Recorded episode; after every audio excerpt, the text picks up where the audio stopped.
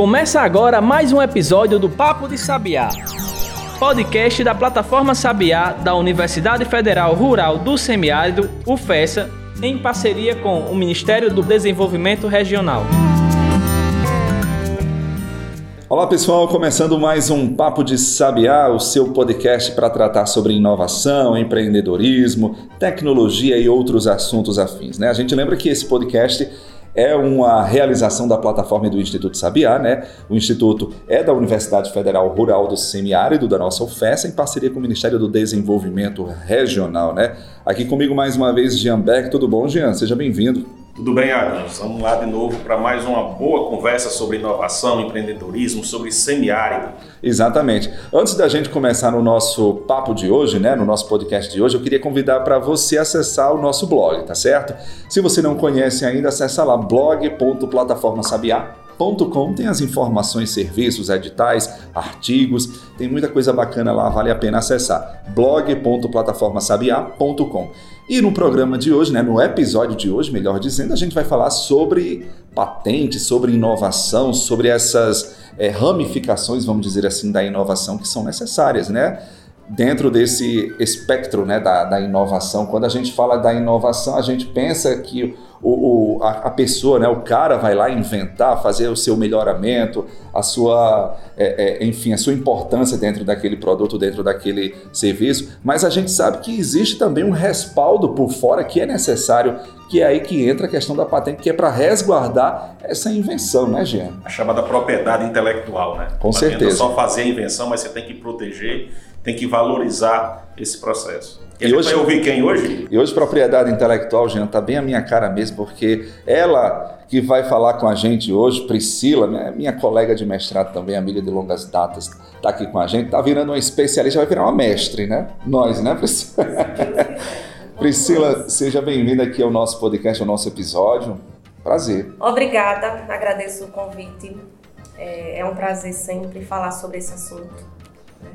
E compartilhar aqui nossas vivências, nossas, nossas correrias, nossos desafios dentro da universidade. Exatamente. Fala um pouco mais sobre Priscila, né? Priscila ela está hoje como responsável pelo NIT. Fala aí, Priscila. É, hoje eu estou como chefe do Departamento de Inovação e Empreendedorismo e também, né, que é, é ligado ao Núcleo de Inovação Tecnológica da UERN. Vamos explicar. UERN, Universidade do Estado do Rio Grande do Norte, tá Isso, certo, gente? Uma parceira aqui da UFES. Exatamente, nossa co-irmã. É, e é, a gente está nesse mestrado aí de que é o mestrado profissional de propriedade intelectual e transferência de tecnologia para inovação. Exatamente. Ela aprendeu direito. Até hoje você acredita que eu não aprendi o nome completo do, do programa? É o Profinit, gente, tá certo? Coloca lá no Google, mas é relacionado a isso, é inovação e transferência de tecnologia. Vale a pena participar. vale a pena, né? E aí, é, é um departamento que trata muito sobre inovação, né? Nosso, nossa, nosso tema aqui que é multidisciplinar, que, que é transversal em todas as áreas da academia, da universidade, é, ensino, extensão, pesquisa, e muito mais. Né? É trabalho é o que não falta, né? Não falta. É, vale lembrar que a UFESA também tem um NIT, né, Jean? Um núcleo de inovação tecnológica. Um núcleo de inovação tecnológica e temos também a incubadora de empresas, que tem essa função de incubar negócios tecnológicos também, né? Temos o NIT da UFESA. Trabalho e temos também. o ProfNIT, que é onde vocês dois fazem o mestrado é, inovação e tecnologia, todo esse nome que Priscila é, falou agora. Exatamente. A gente está falando do Profinit porque nós somos alunos, como o Jean falou aí, nós somos a primeira turma do ponto focal da UFESA. O Profinit é um programa, é, um mestrado profissional em rede, né, e que a UFESA foi, é, recebeu, né, foi é, selecionada para ser um ponto focal, eu acho que em 2019. É, em 2019 recebeu essa autorização e nós fomos agraciados como alunos da primeira turma, né, Priscila? Bem agraciado. é verdade. Mas vamos falar sobre essa questão de patentes, né? A gente tem aqui informação de que a UERN recebeu a primeira, a sua primeira carta patente, não é isso? A Universidade do Estado do Rio Grande do Norte teve a sua, o seu registro aí é, da primeira carta patente. Antes da gente falar sobre essa carta patente em específico, Priscila, eu queria que você explicasse o que seria essa patente, né? A gente falou aqui, já abordou um pouquinho sobre essa questão da patente, mas o que seria de fato uma patente? Vamos lá. Nada mais é a patente do que uma troca entre o Estado e o inventor, certo? Onde o inventor apresenta sua invenção, que é útil para a sociedade, como máquinas, objetos, processos, é, processos industriais, entre outros, né? muitos outros. E em troca disso, o Estado lhe recompensa com direito de exclusividade temporária. Isso é a patente. É, ela é utilizada para proteger invenções e garantir o desenvolvimento tecnológico. É, e impede, com, com, com esse direito de exclusividade, né, o inventor impede que terceiros explorem essa invenção sem consentimento do inventor.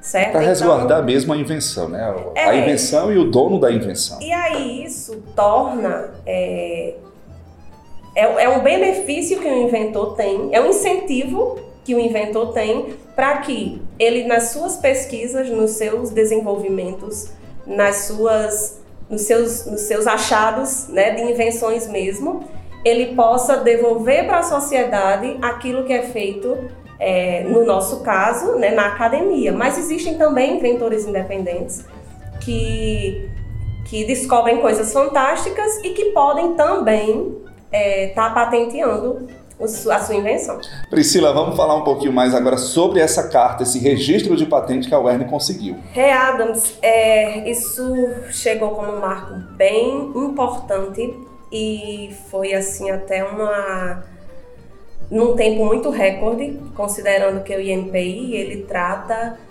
é, as, as, as análises dessa, desses pedidos de patentes é, são bem longos geralmente levava em torno de 10 anos para uma análise patente. Né? A gente considerando que essa patente ela foi depositada em 10 de outubro de 2014 é, e estamos em 2021. Essa patente ela saiu o deferimento dela em dezembro. Tem então, sete anos aí, né? Isso, seis anos e alguma coisa, né? Isso. Então foi recorde. Foi um processo muito rápido, agora isso depende muito da escrita da patente, se ela está clara, se ela atende a todos os pré-requisitos, porque quanto mais completa a patente for escrita e apresentada, menos tempo ela leva na análise. É verdade. Jean, você já participou de algum processo de patente, já escreveu, já não, não mas, mas, conheço alguns, Adams, que fizeram e é um processo bastante é, delicado que tem que ser feito com muito cuidado. Para você ter uma ideia, o Brasil teve o ano, em 2019, que é o último dado estatístico que foi liberado final do ano passado, mais de 27 mil pedidos de patentes. Então, daí a demora que Priscila falou de, ter, de chegar a 10 anos, de chegar a 5, 6 anos para fazer essa liberação. O INPI ele recebe uma quantidade muito alta de pedidos de, de, solicitações de patentes, que a gente chama de depósito de patente, né, que é uma fase preliminar até chegar ao ponto da carta. E sem falar no que eles alegam que isso é por causa da quantidade mínima de pessoas que tem para analisar é, Eu já ia dizer isso, eu acho que deve ter pouca gente para muito trabalho. Tem. É o que eles alegam, né? E sempre há promessas de melhoria, de diminuição de, de burocracia, de aumento da mão de obra, e tem melhorado. Eles querem atingir um marco de cinco anos em média, diminuir na metade né? E mais em breve diminuir cada vez mais, porque olha só, a lógica é: se você tem uma invenção e essa invenção tem um prazo, né, para que ela que essa patente esteja protegida, seja do seu da sua propriedade, é, não há lógica de demorar tanto tempo é, realmente não faz sentido, né? Porque a gente está falando de inovação, né? Então, se você demora sete anos, aquela inovação deixa de ser uma inovação, ela passa a ser parte do, do, do, cotidiano das pessoas, muitas vezes. Vocês imaginam esse, essa, essa demora para inventos como, por exemplo, um aparelho celular, um novo equipamento eletrônico, que a dinâmica é muito grande é. de mudança. Eu acho que em um ano, se não tiver essa, esse registro, já está velho praticamente, né? Já não faz mais sentido ter a patente. Pois é, a sorte é que, a partir do momento que a gente deposita o pedido da patente, você já pode começar a negociação, porque em tese ela está protegida, né? E tem é, essa garantia, uma certa garantia. Não é 100% seguro, obviamente, mas você já tem uma certa garantia a partir do momento que você deposita. Você vai negocia com, com a empresa, mas você não pode entregar como aquilo é feito no geral, né? É verdade. Sobre essa carta patente da, da UERN, o que, é que a gente pode falar sobre ela? É... Ela é da área de Química, certo? É, são quatro inventores, dois da UERN e dois da UFRN, da, da Universidade Federal do nosso estado. É, inclusive, um dos inventores da UERN era o professor Luiz de Souza. Ah, o grande professor Luiz de Souza, é, só para situar o ouvinte, o professor Luiz de Souza, ele era professor do Departamento de Química, né? Foi a primeira vítima da, do, do Covid aqui em Mossoró, no Rio Grande do Norte, né, Priscila? Exatamente. Em março de 2020. Nossa, então fica aqui, é como se fosse também uma homenagem, né, que é feita é, com, essa, com essa carta, com essa chegada dessa carta, né? O professor, com certeza, de onde ele estiver, deve estar muito feliz, contente com, com o reconhecimento, mais esse reconhecimento desse trabalho. É verdade, a gente vê que é, é um, um, trabalho, às vezes, de uma vida, né? Várias pesquisas de base que ele realizou, trabalhos com alunos, com, com muito investimento na ciência para chegar a esse ponto. Então, e uma pena ele não ter visto isso em vida, em vida né? Essa, essa, carta patente chegar em vida. E o professor Luiz ele era muito querido por todos os seus isso. alunos, pelos colegas, por essa, essa, esse acreditar na inovação, esse acreditar no fazer diferente. Então é uma homenagem póstuma, mas muito justa. Exatamente. Verdade. Talvez uma das melhores homenagens relacionada à ciência, né? Ao que ele desenvolveu na academia. É, e além do professor Luiz de Souza, também a professora Anne Gabriela, que é professora também do curso de Química, e os professores da UFRN, que são Antônio Souza de Araújo e Walter José Fernandes Júnior. Então, são quatro inventores. É, a UERN, ela entra como titular da patente, então a UERN ela é responsável pela gestão e acompanhamento de todo o processo de patente, desde o depósito até é, a transferência de tecnologia, né? os acordos que venham a ser firmados, que gerem muitos lucros, se Deus quiser. Exatamente. Mais um parêntese para uma trovoada boa, gente. Agora foi mais forte do que a primeira. Senti a firmeza, viu, Jean? Aqui, ó, chega a tremer. Acesse plataformasabiá.com e baixe o nosso aplicativo. Aproveitar essa energia, aproveitar essa vibe e falar um pouco mais das patentes no Brasil, né? Como eu falei, o último dado do, liberado pelo INPI, é, catalogado, é de 2019. Foram cerca de 27 mil patentes depositadas no Brasil. E aí você pode pensar, não, é um número bom. Né? Eu já ia perguntar isso, será que é um número elevado, bom? Mas, mas no Brasil, contexto internacional. É, no contexto internacional, o Brasil ocupa a posição acima da 60. Né? Sim, é depois dos 60, então não está tão boa assim. É, não né? está tão bom com relação à inovação, mas uma das coisas que tem trabalhado contra essa aceleração do processo de inovação brasileiro é justamente essa demora que você tem entre o depósito e a liberação da patente. Então isso é um, é um dado importante que precisa ser liberado. Só falando um pouco mais desses dados, eu não sei se todo mundo sabe, mas é uma coisa que me orgulha em dizer, duas coisas aliás, que das cinco maiores depositantes de patentes, aliás, das 20 maiores, 80% são universidades públicas. Então, assim como a UERN recebeu essa carta patente, as universidades públicas lideram de longe o ranking. Das cinco maiores, dos cinco maiores depositantes de patentes no Brasil, quatro são universidades públicas. E dos dois maiores, os dois primeiros do ranking são universidades do Nordeste. Uhum. Duas universidades do estado da Paraíba. A UFPB é a primeira colocada, foi a primeira colocada em 2019, repetiu a colocação que tinha tido em 2018, e a UFCG é a segunda colocada, com o maior número de depósitos de patentes. Isso mostra a força do Nordeste, a força Isso. do semiárido, a força da pesquisa na Universidade Pública Brasileira. Jean, agora eu vou entrar, é, você falou aí da, da realidade, desse contexto nacional em relação à questão das patentes. Eu queria saber de você, em relação agora ao contexto da plataforma Sabiá e do Instituto Sabiá, de que forma é, o Instituto, a plataforma, ela pode contribuir para melhorar também essa questão dessa realidade das patentes hoje no, em nível de Nordeste de Brasil? Esses dados que eu acabei de falar, da importância das universidades nessa inovação no contexto brasileiro, no contexto nacional e também no contexto mundial. Só que no, mundo, no contexto mundial você tem muito mais investimento privado de empresas desenvolvendo tecnologias do que no Brasil é, mostram que o que a gente pensa na plataforma Sabiá tem tudo a ver com o atual momento nacional. O que é a função da plataforma Sabiá? Difusão de tecnologias. Como é que a tecnologia é difundida? Ela precisa do processo de inovação, precisa do processo de registro, seja como uma patente ou seja como uma tecnologia social. E precisa de gente capacitada para fazer esse processo acontecer, né, Priscila? Porque muitas vezes tem um inventor, mas às vezes o inventor não sabe como fazer esse, esse, registro, esse registro de patente. E é complexo, viu, Adams? É, é demais. bem complexo. Tanto... Nós, como alunos, vemos isso. Desde a escrita, né, desde a escrita, as exigências são tantas que aí eu sempre cito eles, o INPI conta até o número de linhas por folha. Nossa, nessa patente em específico aí da UERN, teve muitas idas e vindas? Teve muitas idas e vindas, sim, sempre tem.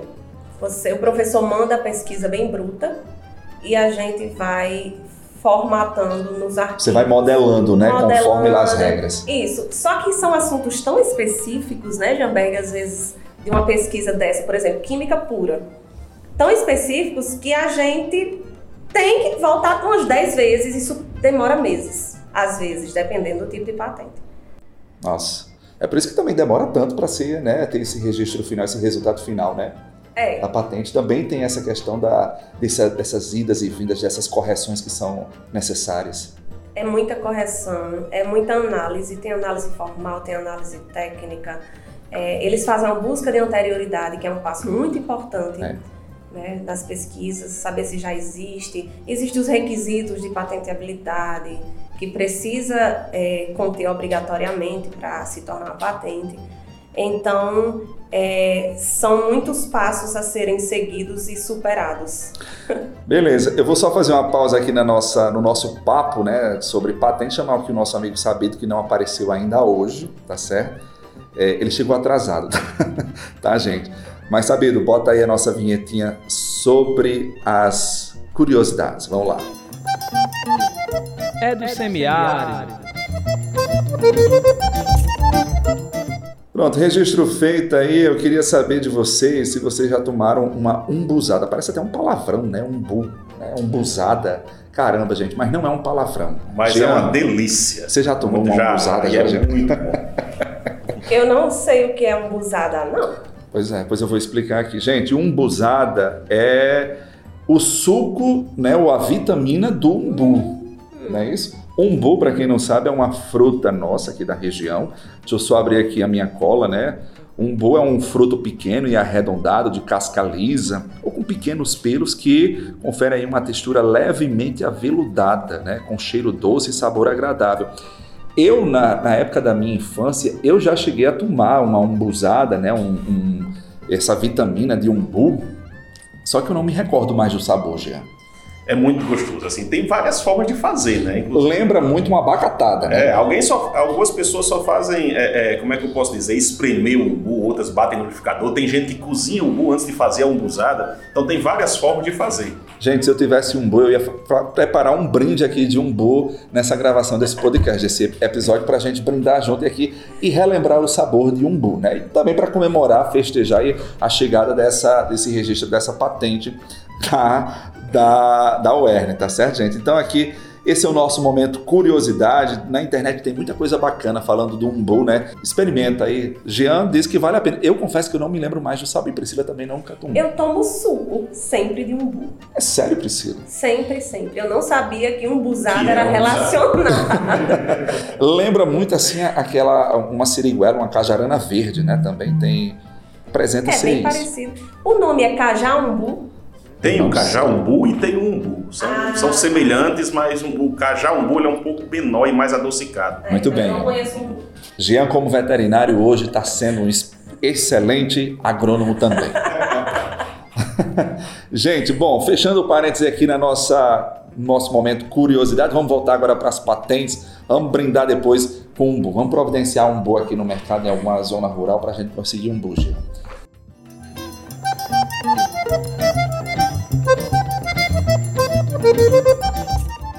Bem, Priscila, vamos voltar. Já queria falar mais alguma coisa? Então, vamos voltar a falar da Sabiá, que eu não, não concluí, né? Então, a Sabiá ela também prevê é, um incentivo à inovação. Então, a gente também vai ter apoio, tanto o apoio direto do projeto Plataforma Sabiá e do Instituto Sabiá, para que sejam desenvolvidas inovações que a gente espera que consiga chegar a patentes que virem tecnologias sociais que tragam benefícios para o semiárido, é né, que tragam benefícios para a população de uma forma geral. Quando a gente fala em patente, em carta patente, em inovação, parece sempre que é algo muito distante do público em geral, da população. Ah, aquilo é uma coisa da universidade, é uma coisa da academia que não vai servir, mas muito pelo contrário. Todos os anos, do celular ao, à umbuzada, do celular ao liquidificador, a qualquer coisa que você utilize na sua casa, passou por esse processo de inovação. É, e às vezes não é nem só o processo de inovação, né, Priscila? Às vezes fazendo um melhoramento, né, um melhoramento bem significativo, também é passível de, de,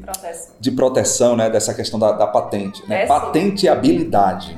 Verdade, é a patente de modelo de utilidade. Modelo de utilidade, gente. Isso. Eu paguei essa disciplina e eu estava esquecendo. Né? acontece, né? Exatamente. Não, mas acontece, gente. Justamente aí, isso. Essa plataforma Sabiá, né, ela vai ser extremamente importante quando a gente fala aqui do final desse processo de patente também. Chegamos aqui, temos uma carta patente na mão. E agora? Pois é, e agora? O que é que a gente faz? Bota só no quadro, na parede lá? O que é que a gente faz, Priscila? Além... Vamos lá para a prática agora. Gente, eu, eu sei o que faz, tá certo? Eu tô brincando aqui, gente. Mas assim, vamos agora esclarecer. Uma vez chegou a patente, a carta patente. Vamos lá, qual é o próximo passo? Próximo passo é correr para transferir essa tecnologia. Por quê? Existe uma na lei existe um tempo que você precisa dar retorno para a sociedade sobre aquilo que você conseguiu proteger. Ou seja, aplicar de fato, né? Aplicar diretamente à indústria, porque a patente ela é voltada né, diretamente para a indústria. Tem, tem que ter atividade industrial. Então a gente precisa procurar quem use essa tecnologia, quem se interessa em que se aplique para que a gente possa fazer a transferência dela. A gente tem um prazo de três anos prazo, prazo inicial. Caso não consiga transferir nesse tempo, existe um outro prazo, se não estou enganada, de dois anos, você tem que justificar o porquê que ainda não iniciou essa transferência de tecnologia. E é aí onde entra a Sabiá. Então a gente vai fazer a divulgação dessa e de outras patentes, outras inovações que a universidade está desenvolvendo, a universidade ou o inventor, porque não necessariamente ele precisa estar na universidade para fazer um, um experimento, para fazer uma inovação, para ter uma patente.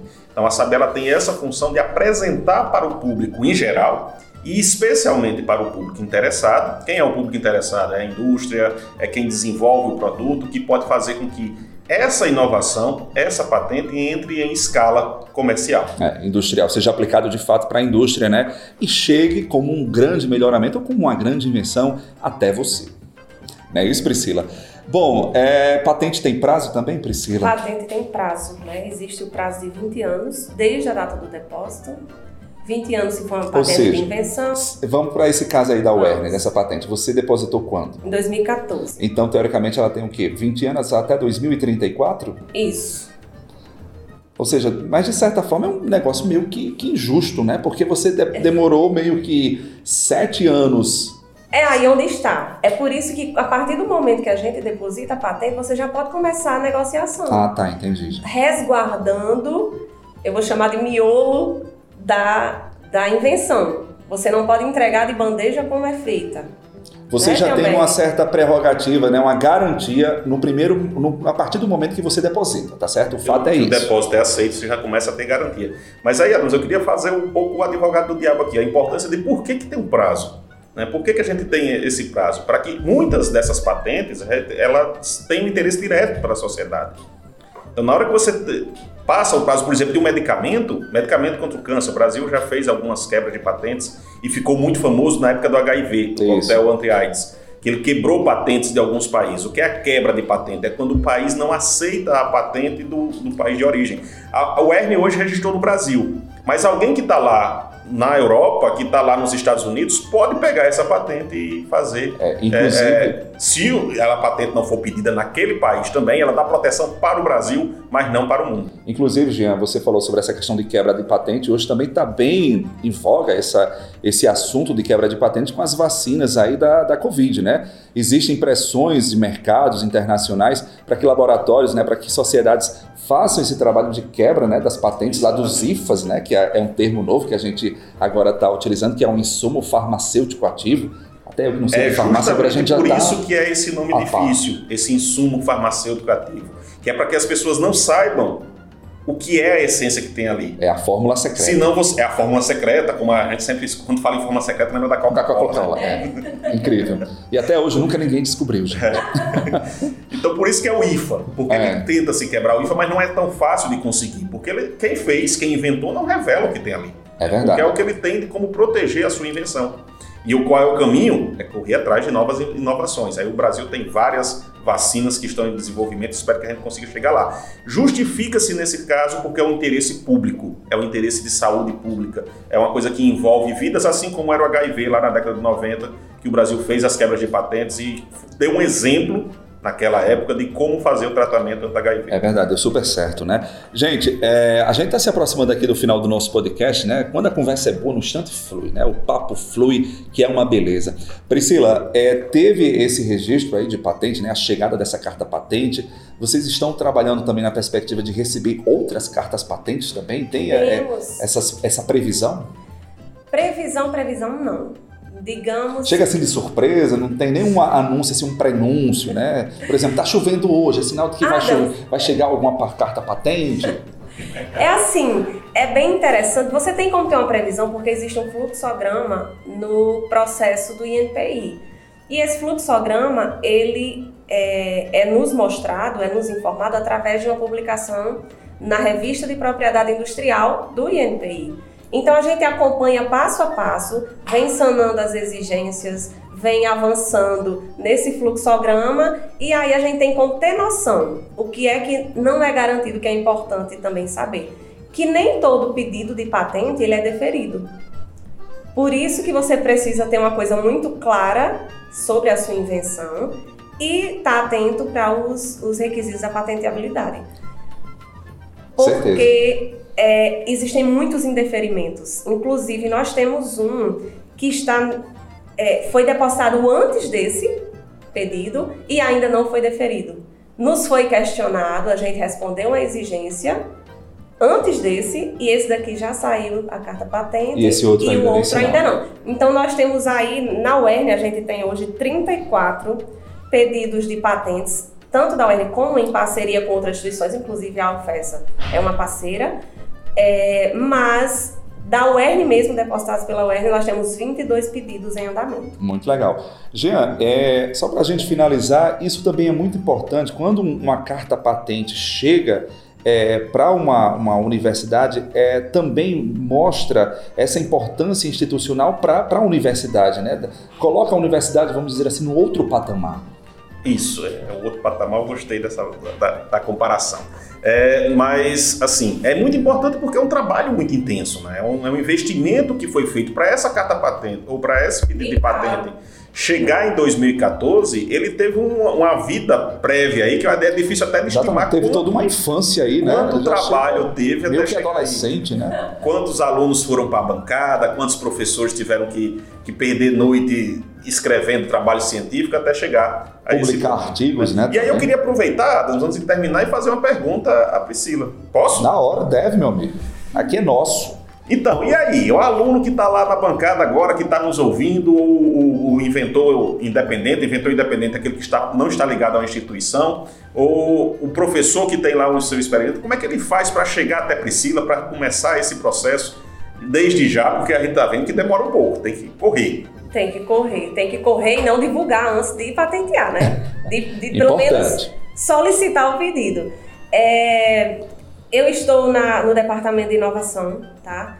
Tem um e-mail, posso citar um e-mail aqui, Por favor. né? die@ern.br.